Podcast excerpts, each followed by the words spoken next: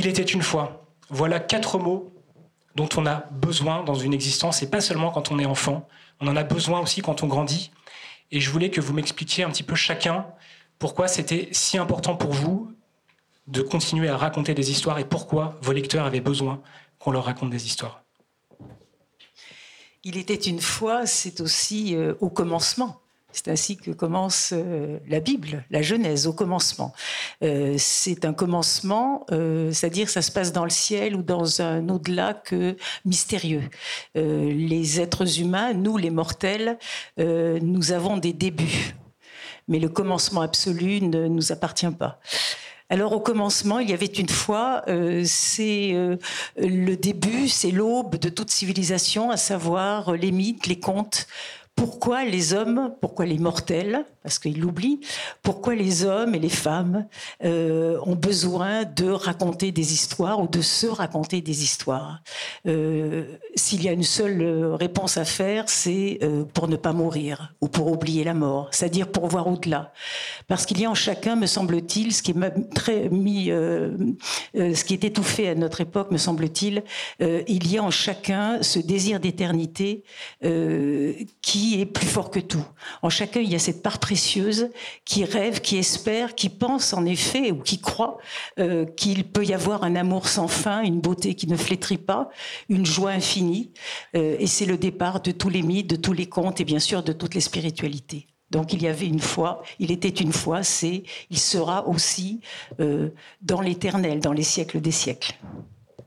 Pierre, vous aussi, quand vous étiez enfant, vous, vous aimiez qu'on vous raconte des histoires le soir?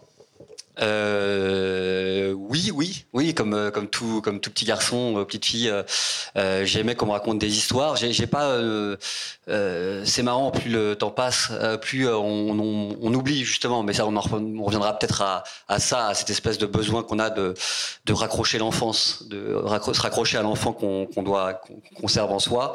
Mais oui, moi je veux raconter, se, faire raconter des histoires et puis se raconter des histoires. Mais euh, mais c'est marrant parce que euh, tu disais le, soir, comme si le soir c'est le moment euh, de l'histoire. Le soir c'est la nuit qui tombe, c'est chaque journée qui finit, c'est une petite mort et et être prêt à se dire le lendemain je recommence. Et en fait, pourquoi on se raconte des histoires le soir? Bah pour justement peut-être avoir moins peur. c'est ce qu'on raconte d'ailleurs au voilà au chevet des enfants au chevet des malades, on raconte des histoires et, pour euh, euh pour euh, bah voilà pour pour pas avoir peur de cette nuit qui tombe. Pour nous parlions tout à l'heure de, l'attente et puis de votre dernier livre sur l'attente, puisque la, la, vie est attente et que ce monde a, une, a une, peur terrible de l'attente, d'attendre. On ne supporte plus attendre. Et, et les histoires, ça fait passer le temps. Et parfois, ça fait ça fait ça fait justement beaucoup de bien, quoi.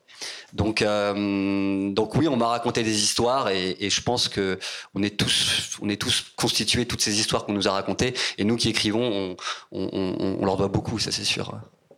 Vous, Olga, aussi, il y a les histoires qu'on racontait dans votre famille, à l'image de, cette famille euh, d'origine russe, de, votre conte, qui a une histoire très touchante, puisqu'il y a cette, cette mémoire du traumatisme de l'exil qui, comme ça, qui semble traverser les générations euh, pour venir se frayer un chemin jusqu'au présent. Et finalement, seule euh, la narration de cette histoire va permettre de, conjurer le sort et de guérir le traumatisme. Oui, ça met aussi un petit peu en scène le, finalement ce qu'on attend de l'écriture et, aussi de la lecture. Pourquoi on se raconte des histoires, pourquoi on les écrit, pourquoi on les écoute? Je pense qu'il y a une dimension de, vraiment de, restaurer, de rétablir la mémoire, de, sortir du traumatisme.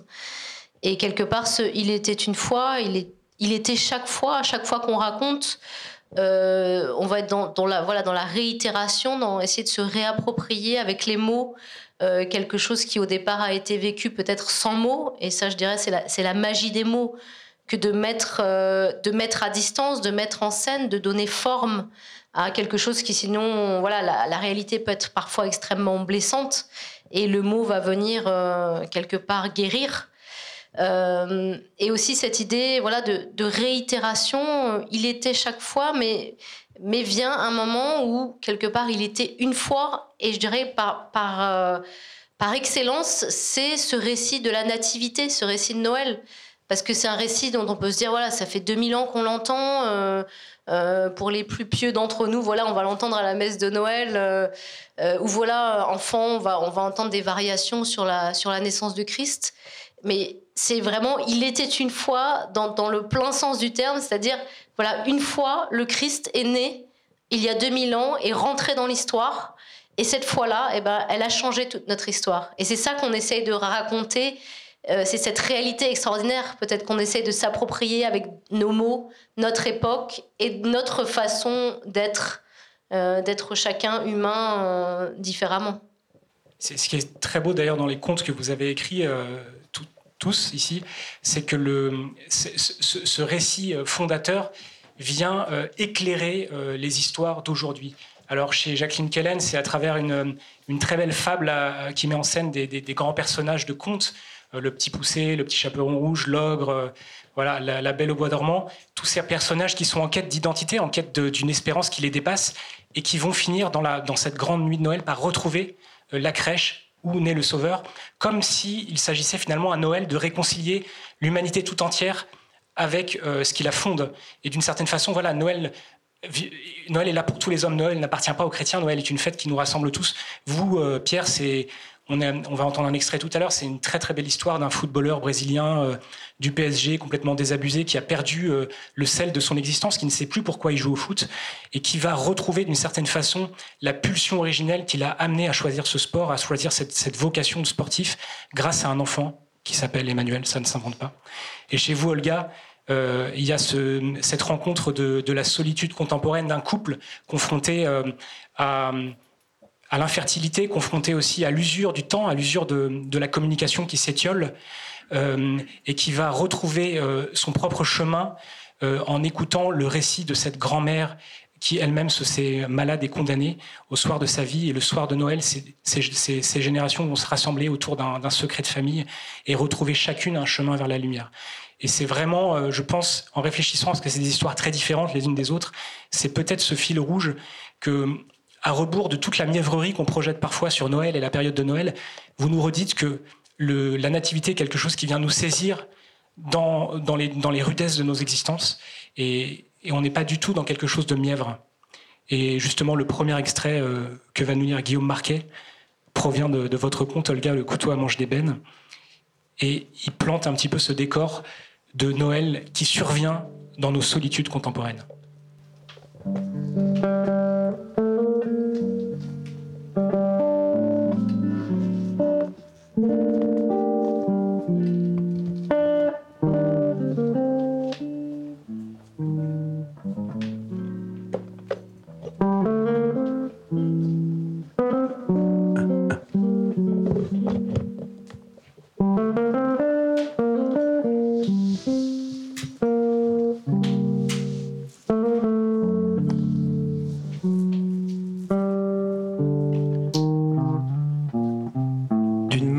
D'en finir, Fantine parcourait les robes de son armoire. Elle opta pour un ensemble noir, veste à col droit et jupe de tailleur dont elle avait oublié l'existence. Le tissu baillait au niveau du ventre. Elle avait peut-être déjà porté cette tenue lors d'une soirée de Noël, mais qui s'en souviendrait? Du couloir parvenait un cliquetis incessant, depuis deux heures, Pierre s'affairait au-dessus de son clavier dans la posture de celui qui en a pour cinq minutes. Cette soirée commençait comme tant d'autres, se dit-elle en glissant deux améthystes dans ses lobes d'oreilles. Elle se préparait à sortir avec la ferme intention de ne pas être en retard tandis que Pierre menait un concerto de touches. À présent, elle n'avait plus qu'à l'attendre.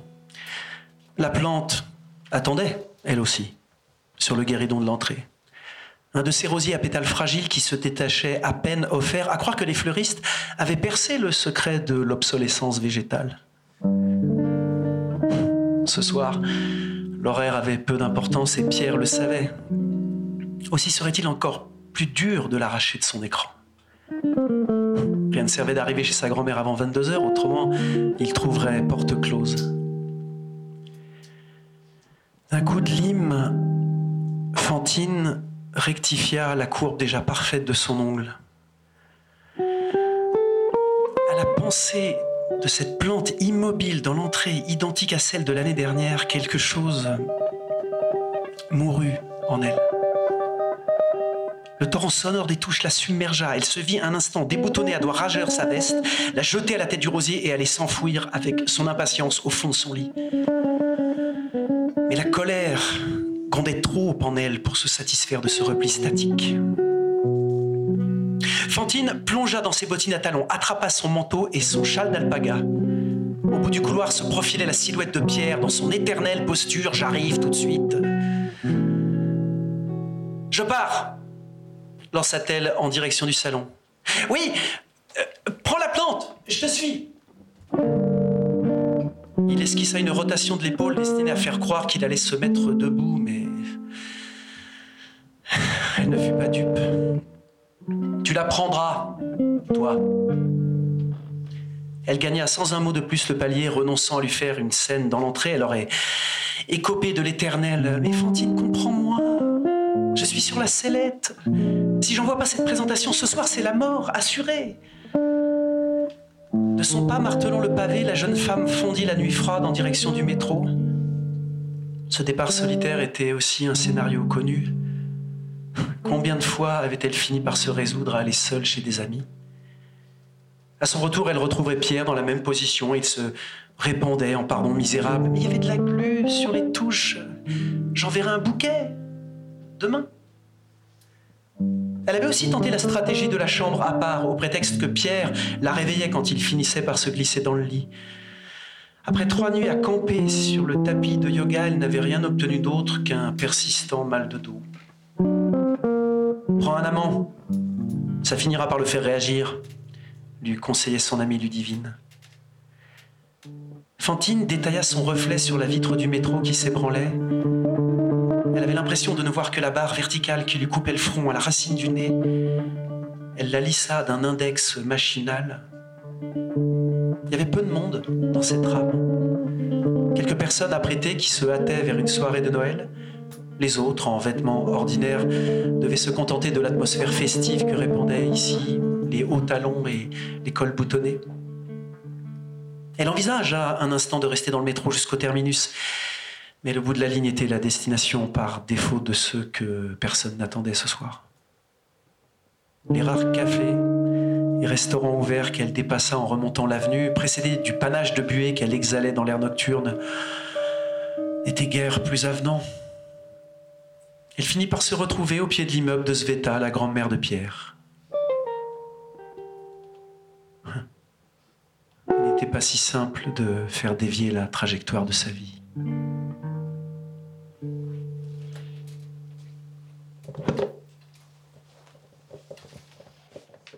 Merci euh, Guillaume et Jean Bazis pour euh, ce très bel extrait du, texte d'Olga euh, qui, qui, nous montre que le conte de Noël n'est pas une célébration angélique de voilà d'une fête de l'enfance, de la lumière, comme si tout était, était, simple. Et vous avez cette très belle phrase, Olga, pas simple de faire dévier le cours de sa vie. Pas simple, ça reste à voir parce que vos personnages, comme ceux de Pierre Adrian, comme ceux de Jacqueline Kellen, finissent par se, par se relever, par surmonter euh, leurs appréhensions, leurs difficultés, euh, quelles qu'elles soient, et à se mettre en route. Et d'une certaine façon, si on vous suit dans vos, dans, vos récits, Noël, c'est ça. C'est cette capacité de relèvement qu'il y a en tout homme, cette, cette, cette, possibilité qui nous est offerte une fois par an de revenir à l'enfant en nous et d'essayer de le suivre. Est-ce que c'est ce que vous avez essayé d'exprimer l'un et l'autre? Oui, en fait, je me, parfois, je me dis Noël devrait euh, avoir lieu tous les quatre ans, euh, un peu comme la Coupe du Monde ou les Jeux Olympiques. Peut-être que, peut-être que ça. Je pense que c'est ton côté sportif, ça. Ouais, non, mais ça serait rabat, ce serait rabaisser à Noël au, à la chose sportive. Mais je veux dire, en fait, euh, bon, plus on grandit, plus le temps passe vite, c'est classique.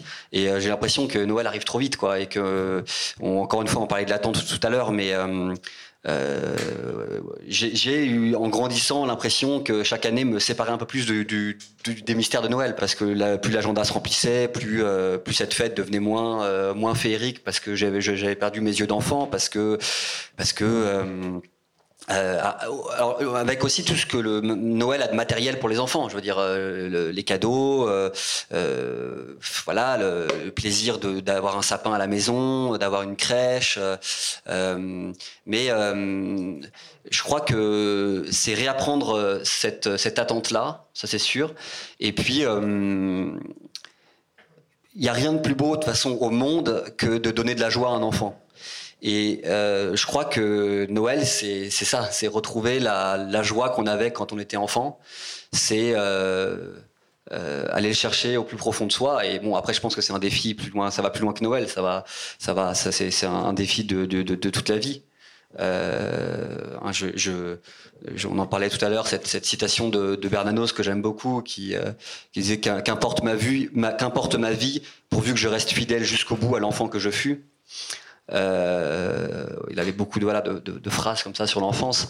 Mais euh, voilà, est-ce que voilà, chaque année, redevenir un enfant euh, Et Noël, c'est le bon moment. Qu'est-ce qui fait qu'à un moment, tous les personnages de vos contes, qui sont pour certains au bord du gouffre, font le choix de la vie? Olga?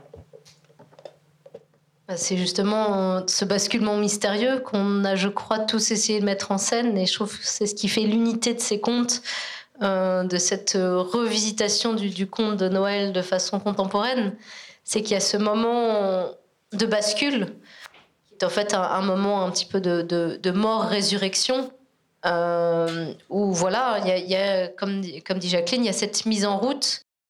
Et moi, j'ajouterais que hum, peut-être c'est aussi ce qui fait qu'on bascule, c'est euh, retrouver donc cet esprit d'enfance, mais vécu sur un mode adulte. C'est-à-dire, en fait, cet émerveillement qui n'est plus le, merveilleux du, conte de fées de l'enfance, euh, ce merveilleux qu'on voit très bien chez nos petits qui attendent, voilà, alors pour certains le Père Noël, mais même pour ceux qui n'y croient pas, euh, il y a vraiment quelque chose de féerique autour de Noël. Eh bien, je crois qu'en tant qu'adulte, on peut, on peut retrouver ce merveilleux, et je trouve que les, certains contes le, disent vraiment bien. Ce merveilleux, il est au cœur de notre vie la plus la plus incarnée, la plus quotidienne La plus triviale parfois, parce que la, scène, euh, la, scène cruciale dans votre conte, elle se passe dans une cuisine au milieu des, barquettes de salami graisseuses. Enfin, c'est pas très, euh, c'est pas, très, glamour. C'est pas très glamour. Hum. Et pourtant, c'est là que va se passer un petit miracle pour la pour l'héroïne du conte, mais aussi pour euh, pour la grand-mère de, son mari. Il y a quelque chose de l'ordre de oui d'un miracle, mais au sens au sens vraiment noble du terme, qui va se nouer dans cette cuisine euh, et pas du tout dans la pièce où on, célèbre euh, Noël euh, autour du banquet. moi, c'était ça que j'avais à cœur de montrer, comment, comment ce merveilleux fait irruption dans nos vies, voilà, les, les plus triviales, les plus quotidiennes. Ce moment de bascule qui en fait lié au fait de, de, se regarder, de se reconnaître, cette relation, en fait, la, la relation entre la grand-mère et ses petits-enfants, elle naît à ce moment-là s'il y a quelque chose qui naît cette nuit-là, c'est le fait de se, de se, reconnaître et de, de se voir, d'accepter de, l'existence de l'autre et d'accompagner cet autre jusqu'au bout. Pierre, chez vous, euh, L'histoire se passe dans. On va en reparler un peu après, on va, puis on va entendre un extrait, mais ça se passe dans un club de foot qui pourrait être euh, le Paris Saint-Germain. Je ne sais pas si c'est nommé d'ailleurs dans le. Non, non, c'est pas nommé, mais. C'est pas nommé, voilà. Et c'était. D'ailleurs, on, a été précurseur en publiant ce compte parce que c'était avant l'annonce de l'arrivée de, Messi au PSG. Donc. Euh, vous avez bien senti les choses. Euh, et c'est vrai que s'il y a un business aujourd'hui qui, semble euh, totalement euh, déconnecté de, la passion du sport, du partage, c'est le enfin, de l'extérieur, moi qui n'y connais rien, on a mm. parfois l'impression qu'on marche sur la tête. Et vous, c'est dans ce contexte-là qui est vraiment, qui a absolument rien à voir avec Noël, que vous choisissez de questionner justement la naissance, l'espérance. Bah oui, pour revenir un peu au foot, euh, le foot c'est justement ça, c'est un peu comme un comme un, Noël qui nous paraît à chaque fois volé quand on va dans les grands magasins, qu'on voit cette surconsommation. Le foot c'est un jeu tout simple, c'est un jeu pour nous d'enfants, d'enfants qui jouent dans la rue entre deux ballons de foot, et c'est devenu un, un, business incroyable. Euh, cette phrase connue, voilà, créée par les pauvres, volée par les riches. Il y a un peu, il y a un peu un truc un peu, voilà. Euh, bon, et, là en l'occurrence, c'est un, un, petit garçon qui gagne un jeu concours derrière une boîte de céréales et il peut vivre une journée avec sa star préférée. Petit côté Roald Dahl. et il, voilà, il peut vivre avec sa, sa, star préférée et qui lui n'a aucune envie d'aller passer une journée avec un môme dans les pattes. Euh, euh et, euh, et, et, le basculement se fait dans cette relation. Voilà, cette, ce, ce, lui qui, qui vient entrer dans les pieds en regardant son téléphone, euh, entouré de, de, tous les sbires du club, euh, les, les, attachés de prêche, la communication, etc. Et puis et, et, le geste qui le fait basculer justement, c'est cette main tendue par un enfant. C'est quand il trébuche dans l'escalier et il, a la, il récupère la main de, de ce petit garçon et et, et, voilà, moi je crois que et, là il reprend, voilà, là il, se passe quelque chose. Non, n'en dites pas trop. Non, j'en dis pas trop, j'en dis pas trop. Et pour continuer sur ce, ce thème de l'enfance, on va entendre, même s'il n'est pas là, enfin, je, lui ai promis qu'on lirait son extrait, que je lui raconterai euh, comment ça a été reçu.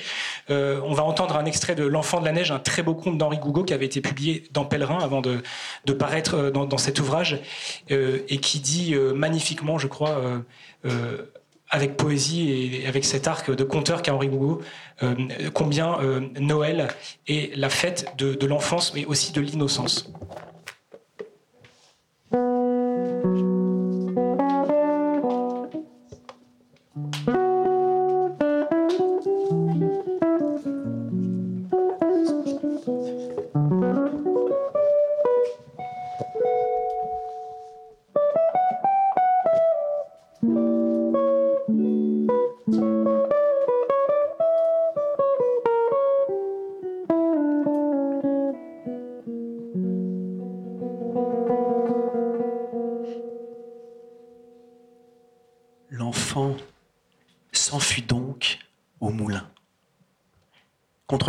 Glacé, le front bas, les poings à son col, il parvint au village, aux ruelles désertes.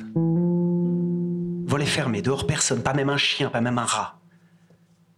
Après les dernières maisons, la rivière et le beau moulin. Grippet de sa lucarne le regardait venir de loin, sur le chemin. Il se frotta les mains, ricana et l'œil luisant descendit de la porte, ouvrit. Que veux-tu Gamin? L'enfant lui répondit Mon grand-père se meurt. Il a faim. Et moi aussi. Et que veux-tu que j'y fasse? Grinça le, le malotru. Moi je ne donne pas. Je vends. Donnant, donnant. Retourne d'où tu viens, de voir si pâle, tu n'es même pas de chez nous. Il fit mine de réfléchir, il eut un sourire tordu. Il dit encore Enfin, mon bon cœur me perdra. Je t'échange ton âme. Elle ne vaut rien, mais bof. Contre un boisseau de blé. Une feuille de parchemin sortie soudain de nulle part se déroula devant son nez. Signe là. Parfait, mon garçon. Maintenant, trois gouttes de sang. Près du seuil, un buisson d'épines s'accrochait aux pierres du mur. L'enfant piqua son bout de pouce, grippait, compta. Un, deux, trois. Le meunier ne put dire plus. Derrière le petit trouvé venait d'apparaître une femme. Elle tenait dans ses bras un garçon nouveau-né. Cet enfant se dressa, les deux pieds bien plantés dans les mains de sa mère, et dit à voix puissante Pas de chance pour toi, Grippet. Je viens de naître. Va dire à ton patron, le diable, que je suis désormais partout. Il comprendra. Et maintenant, rends le papier que le petit vient de signer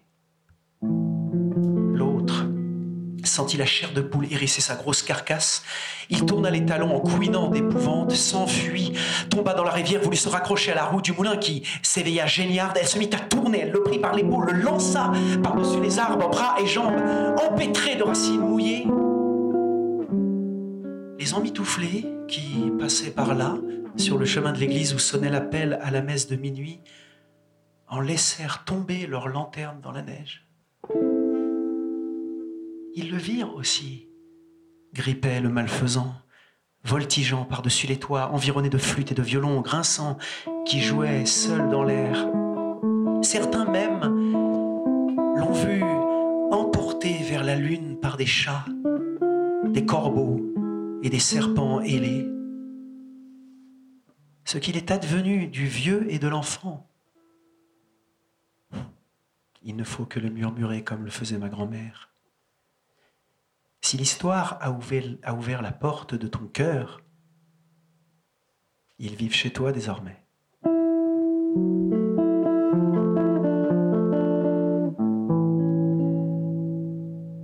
Et maintenant, bonsoir. Je me tais.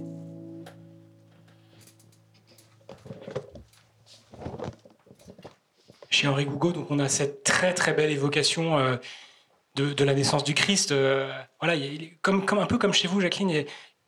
moi, j'y entends la réconciliation entre le, monde de la, féerie, le monde des contes, de l'enfance, de, la culture populaire et celui euh, du, christianisme profond. Mm. Quoi. Et, euh, encore une fois, petit placement de produit, c'est aussi ce qu'on essaye de faire au pèlerin chaque semaine.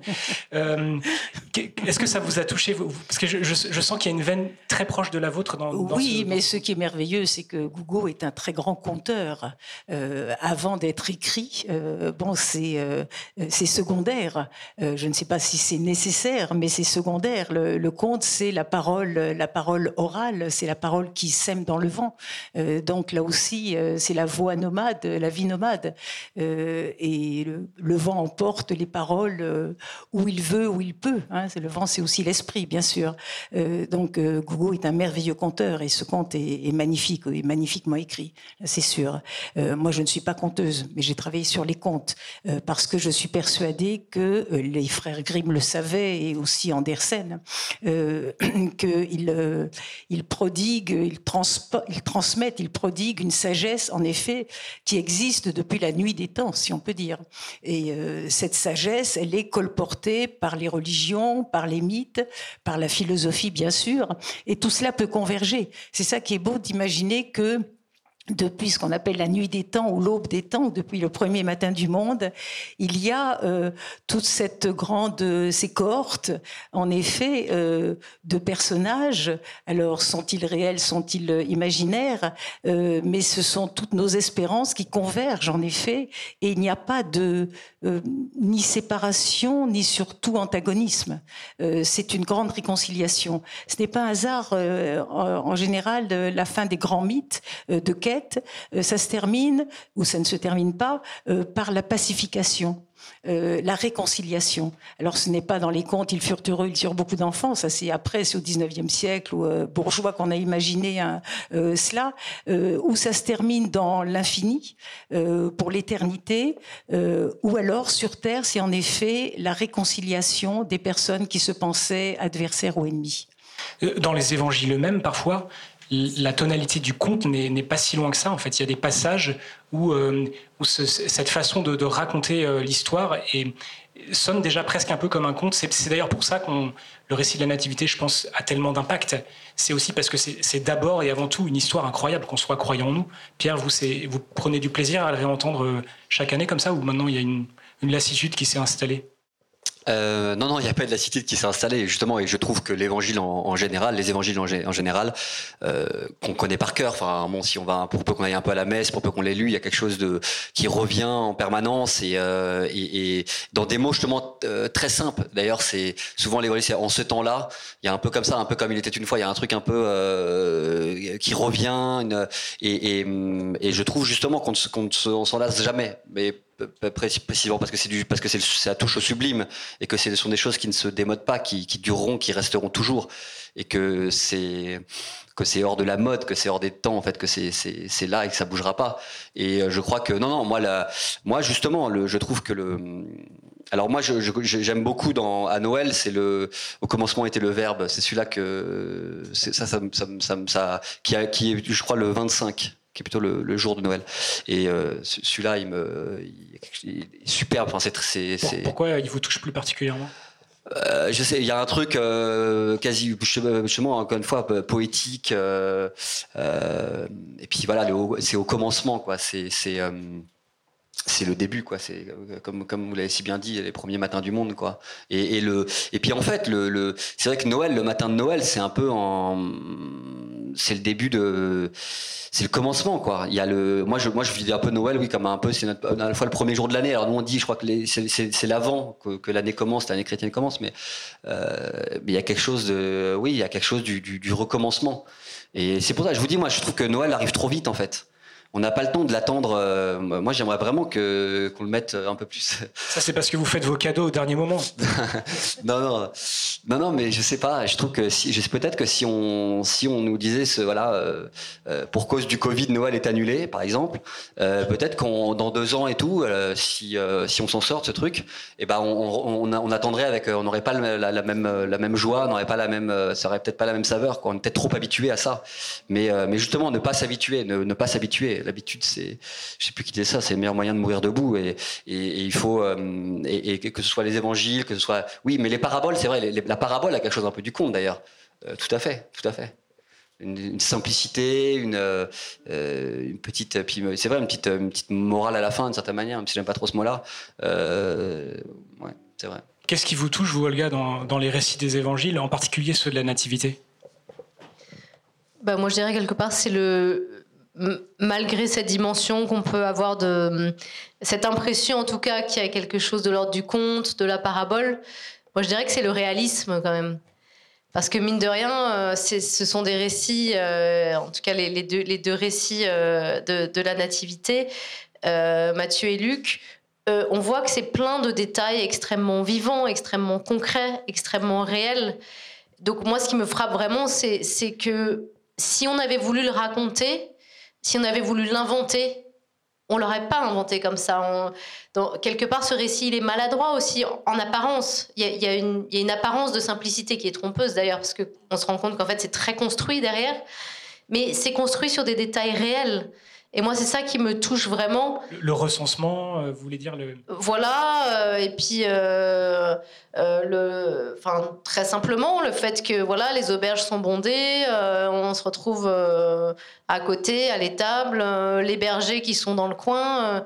voilà, ces détails qui viennent comme ça l'un après l'autre, qu'on doit apprendre à réécouter parce qu'on est tellement quelque part dans cette rengaine, dans ces voilà, tous, tous ces éléments qu'on a tellement symbolisés, on est quelque part on y est trop habitué peut-être qu'une des, une des façons, ce serait de, de moins fêter Noël, mais je pense qu'on a quand même besoin de, de cette lumière au cœur de la nuit. Moi, je trouve qu'on l'attend longtemps quand même, avec ces, ces, jours qui rapetissent, et on se dit, mais, mais quand est-ce que ça va s'inverser? Quand est-ce que la lumière va revenir?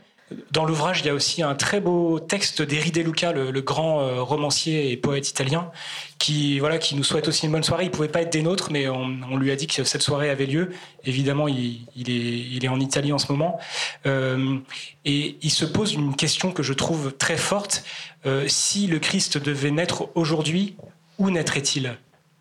Et Guillaume Marquet va nous donner à entendre un extrait de ce très beau texte.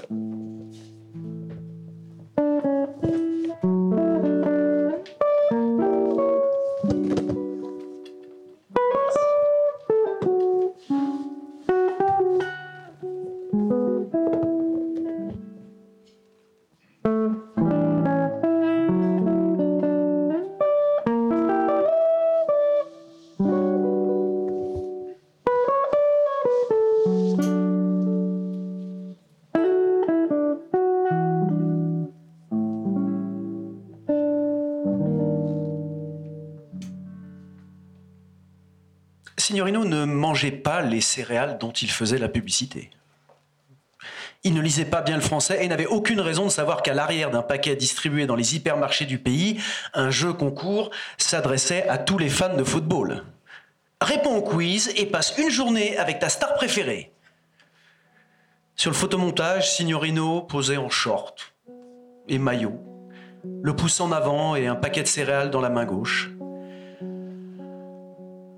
tous les joueurs du club devaient se plier aux obligations des sponsors.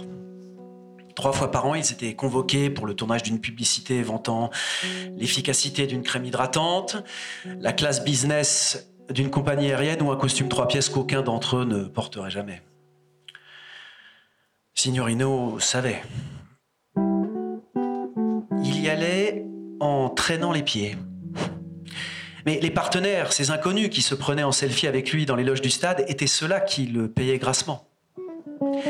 Seulement, le jeu concours était un peu plus engageant qu'un shooting d'une matinée où l'on pouvait pianoter sur le téléphone entre chaque prise.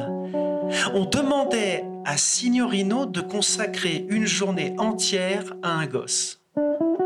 Une journée? Une éternité, oui. Et qu'est-ce qu'il allait lui raconter au gamin? Signorino finit par céder, bien sûr. Et il se présenta comme convenu à la boutique du club en haut des Champs-Élysées. À une semaine de Noël, l'avenue était bariolée de guirlandes de couleurs et de messages lumineux.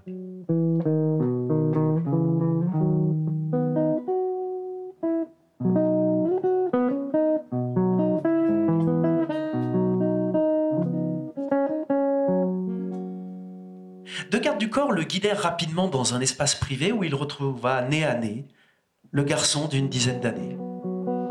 Il attendait le joueur les poings dans les poches, ne semblait pas impressionné, et c'est lui qui tendit sa petite main osseuse à Signorino. Il avait les yeux bleus et une tignasse brune, des yeux bleus qu'il ferait passer pour un petit aveugle, apaisant pourtant, et un regard d'abandon, bien souvent qu'il euh, détournait vers le ciel. Il s'appelait Emmanuel. Heureux gagnant du jeu concours, il était arrivé à Dieppe le matin même, de Dieppe, pardon, le matin même. On expliquait à Signorino qu'il s'agissait d'un petit port en Normandie, avec des plages de galets sur lesquelles il était impossible de jouer au foot. Dieppe n'était ni Ibiza ni Copacabana. L'improbable duo se fit trimballer ici et là par des attachés de presse. Mais en redescendant l'escalier de la boutique, le garçon trébucha et se rattrapa au bras de Signorino. Par réflexe, le joueur s'inquiéta et il tendit sa main baguée à Emmanuel qui la serra fort. Ils descendirent prudemment, main dans la main, et ce geste anodin fit naître une complicité, une intimité qui échappa au flash des photographes. Dès lors, sans s'en rendre compte, Signorino ne, regarda plus son téléphone avec impatience. Il se laissa guider par Emmanuel, dont il sentait la poignée sèche. Agacé par l'air conditionné de la boutique et l'itinéraire minuté qu'on leur traçait, Signorino proposa à Emmanuel un tour en voiture. Tu peux m'appeler Manu lui dit l'enfant. Ok. Manu, répondit Signorino avec euh, l'accent brésilien. Le joueur prévint le responsable qu'ils iraient au restaurant dans sa Lamborghini. On chuchota, on fit les gros yeux, mais on laissa faire. Emmanuel dit que la voiture jaune lui rappelait celle de la poste, qui était un peu plus petite hein, et, et moins jolie. Il dit aussi qu'il n'avait pas envie de déjeuner au restaurant, qu'il préférait manger des bonbons et surtout jouer au foot avec Signorino. Le joueur sourit. Manu, on va le faire ce match. Au diable le resto. Les yeux du garçon s'illuminèrent. La voiture fit une embardée, se dégagea du trafic et plutôt que de prendre la route du stade, fila à travers le bois de Boulogne jusqu'au terrain de Bagatelle. Un match était en cours. Un groupe d'ados courait maladroitement derrière le ballon. Emmanuel et Signorino s'invitèrent et rejoignirent chacun une équipe. On reconnut le numéro 10. Mais l'urgence du jeu, la dictature du ballon étouffa aussitôt l'effet de surprise. Signorino balança sa fourrure au bord du terrain, enfonça sa casquette sur, sur le crâne de Manu et se jeta sur la balle comme un mort de faim. Depuis un lointain quart de finale de Coupe d'Europe durant lequel il avait semblé danser sur le terrain, Signorino n'avait pas ressenti cette joie si simple. Celle de s'amuser ensemble, de chercher l'autre pour qu'il marque. Le football redevenait la fantaisie des terrains vagues de son enfance où deux t-shirts roulés en boule faisaient un but. Emmanuel riait. Et les enfants qui les entouraient oublièrent qu'il jouait avec un champion. Ils se donnaient à l'instant présent, en rigolant. Quand il marquait un but, Signorino ne mima pas un personnage de jeu vidéo. Geste qu'il accomplissait individuellement devant les caméras du monde entier, non. Il embrassa chacun de ses coéquipiers et provoqua l'enfant. Alors Manu, Tu le touches le ballon Sa joie était sincère. Les garçons jouèrent ainsi pendant une heure, et rien ne comptait plus pour eux sinon cette balle en cuir qui valsait entre leurs jambes.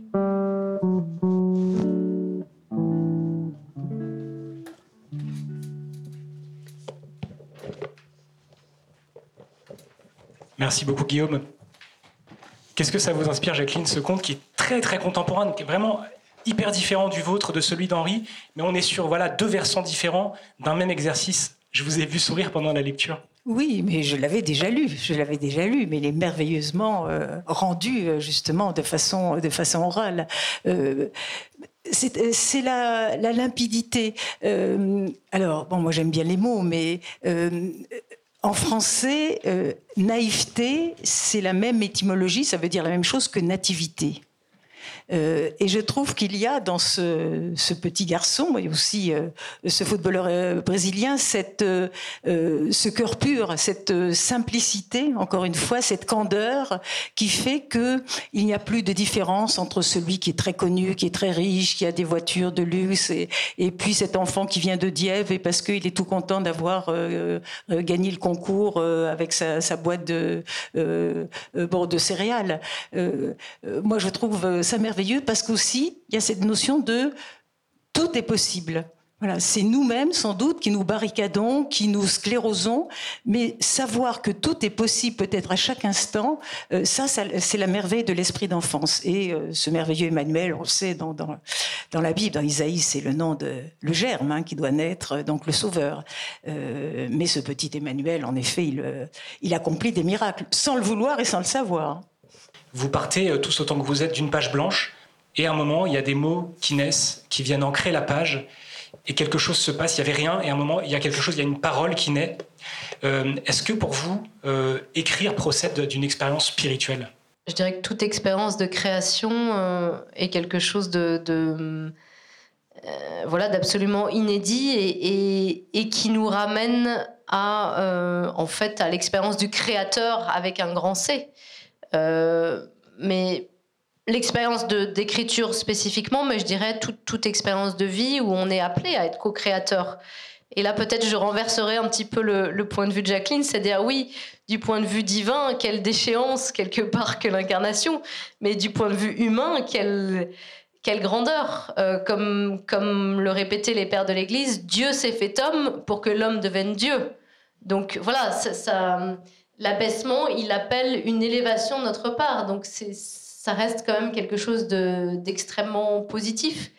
Et je dirais que, en tout cas pour moi, euh, se mettre comme ça à créer euh, par les mots, eh bien, c'est participer à cet enthousiasme-là, peut-être au sens premier du terme. Euh, l'enthousiasme, c'est celui qui est possédé par le Dieu. Donc, on, voilà, on participe à cette danse de la création, quelque part, à, travers les mots et à travers ce qu'on va essayer de susciter, aussi, aussi imparfait soit-il. Euh, bah, c'était Albert Camus qui avait disait il y a peu de choses pures dans ma vie, écrire est une de celles-ci. Euh, je trouve ça euh, très beau. C'est vrai qu'il y a un travail de. Alors, je sais pas, parce que la page blanche, puis maintenant on écrit sur Word, alors il y a un truc un peu. La page un est peu triste. blanche sur oh, Pas tous, mais bon. Ah, pas tous, pas tous, mais euh, mais je veux dire, euh, oui, il y a quelque chose un peu de bon, de oui, un peu d'un peu romantique. De, de, de euh, moi, je crois que il y a des moments, des moments d'extase poétique, de, de qui doivent relever peut-être aussi, voilà, du, du de, de, la mystique quand on quand on écrit, quand on est dans quelque chose de. Et à la fois, c'est et à la fois, c'est tellement dur d'écrire. Enfin, c'est tellement. Euh, je, pense que c'est tellement personnel, quoi. C'est tellement chacun. Voilà, moi je. Euh, c'est du travail, quoi, vraiment, en fait. C'est du travail, et donc c'est dur, et donc comme le, travail, c'est un instrument de torture, donc c'est un peu de la torture aussi. Mais il y a des moments où on atteint quelque chose, et, et la plus belle chose qui puisse arriver à quelqu'un qui écrit, à un écrivain, je trouve, c'est en fait, c'est parce qu'on se relit peu, mais c'est quand on se relit ou quand on vient de relire ce qu'on a écrit et qu'on se dit qu'on a écrit quelque chose de beau. Et peut-être que c'est ça, c'est peut-être ce moment-là qui est, qui, est, doux et qui est, une expérience peut-être euh, à part. Quand vous entendez vos propres mots euh, euh, dans la voix de, Guillaume Marquet ce soir, ça, Vous avez l'impression que ça a été écrit par un autre? Parce que on a, non, je, je, regarde vos visages pendant que Guillaume nous lit ces petites séquences et j'ai l'impression que vous, vous écoutez ça comme si ça ne vous, ça ne vous appartenait plus euh, les uns et les autres. Bah, déjà, nous, on n'a que la voix parce que, parce que vous nous tournez le dos. Mais euh, non, déjà, c'est formidablement bien lu. Enfin, moi, j'ai rigolé à mes propres blagues, donc c'est pas mal. Non, non, et non, bah, c'est chouette. C'est toujours à la fois, on est un peu gêné, mais moi, je trouve ça c'est magnifiquement lu. Et, et après, tous les textes ne sont pas faits pour être lus. Hein. Donc, ça dépend de, ça dépend vraiment. Là, ça, là, ça se prête très bien à l'exercice. L'écriture, silence, recueillement. Oui, silence, recueillement, patience, euh, écoute. Euh, c'est, euh, pour moi, c'est auditif avant d'être visuel, posé sur la page blanche, puisque pour moi l'écran est, est tout à fait synonyme de stérilité totale et de fermeture et d'enfermement.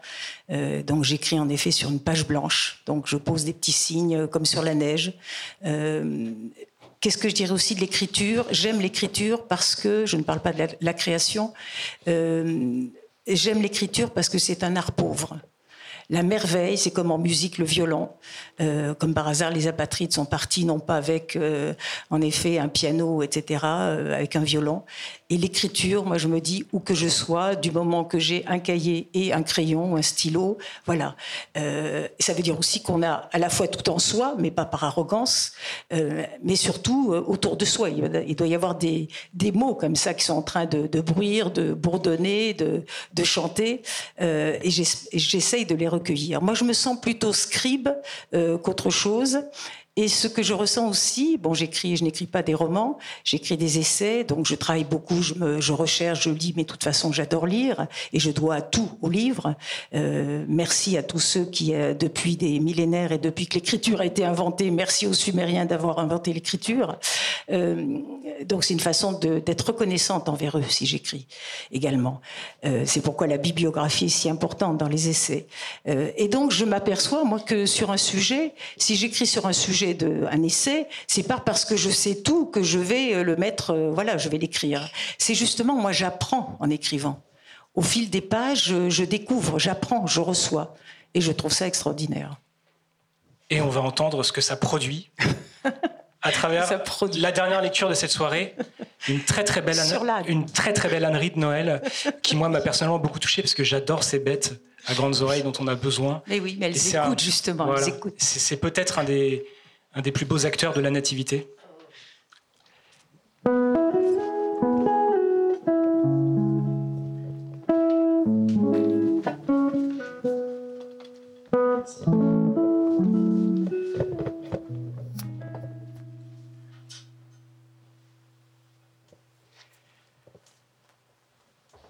Après les présentations, tous les sept sortirent à pas de velours de la bibliothèque studieuse où s'engouffrait la nuit. Nul ne les remarqua. Allons-nous partir à la découverte du vaste monde comme fit le vilain petit canard? demanda Cendrillon. Si d'abord nous allions dans une taverne demanda l'ogre. Du vin aux épices me ferait grand bien. Ah non, coupa Alice. Manger est une perte de temps. Tout comme dormir, ce qui compte, c'est de garder sa faim et de rêver grandement. Oui. Oui, tu as raison, murmura le chaperon rouge. C'est pourquoi j'ai préféré flâner dans la forêt, cueillir des jolies fleurs et converser avec le loup au lieu d'apporter un repas bien trop gras à ma grand-mère déjà mal en point. Avec une autorité certaine, le prince déclara Nous ne devons pas nous disperser. Il nous faut une étoile pour nous orienter. Un but élevé, exaltant, afin de rester amis.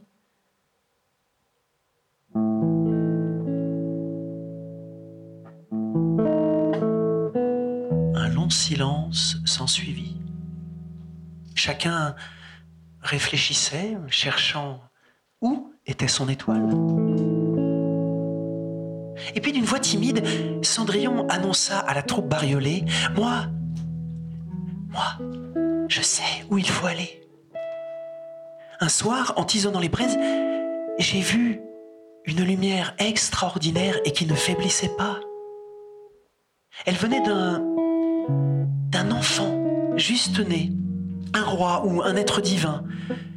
Mais, ajouta-t-elle en baissant la tête, je suis incapable de savoir en quel endroit respire cet enfant merveilleux. Mettons-nous en route, s'exclama le prince. Notre cœur avisé nous guidera, j'en suis sûr. Il serait plus efficace de se renseigner auprès de spécialistes. à l'ogre. Moi, une fois que j'ai ciblé ma proie, je ne perds pas de temps. Mais c'est pas une proie, s'offusqua Alice. C'est un bébé, innocent. Mais oui, conclut le, le prudent poussé. Allons nous renseigner.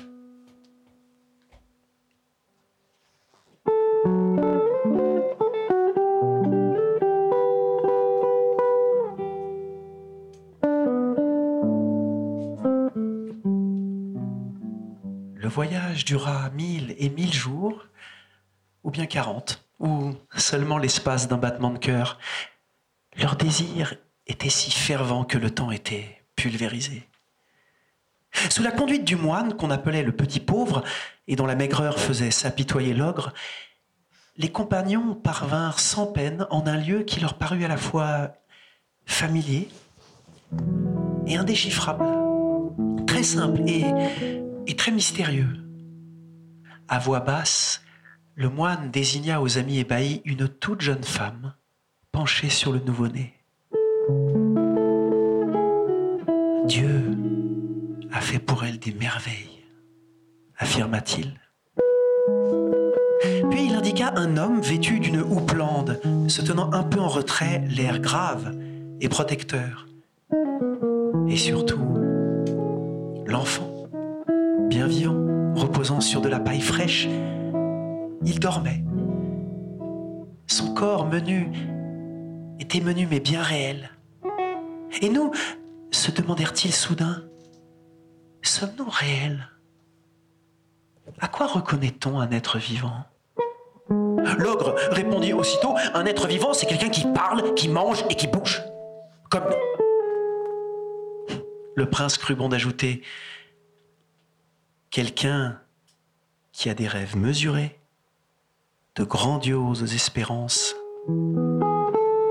et qui œuvre en ce monde.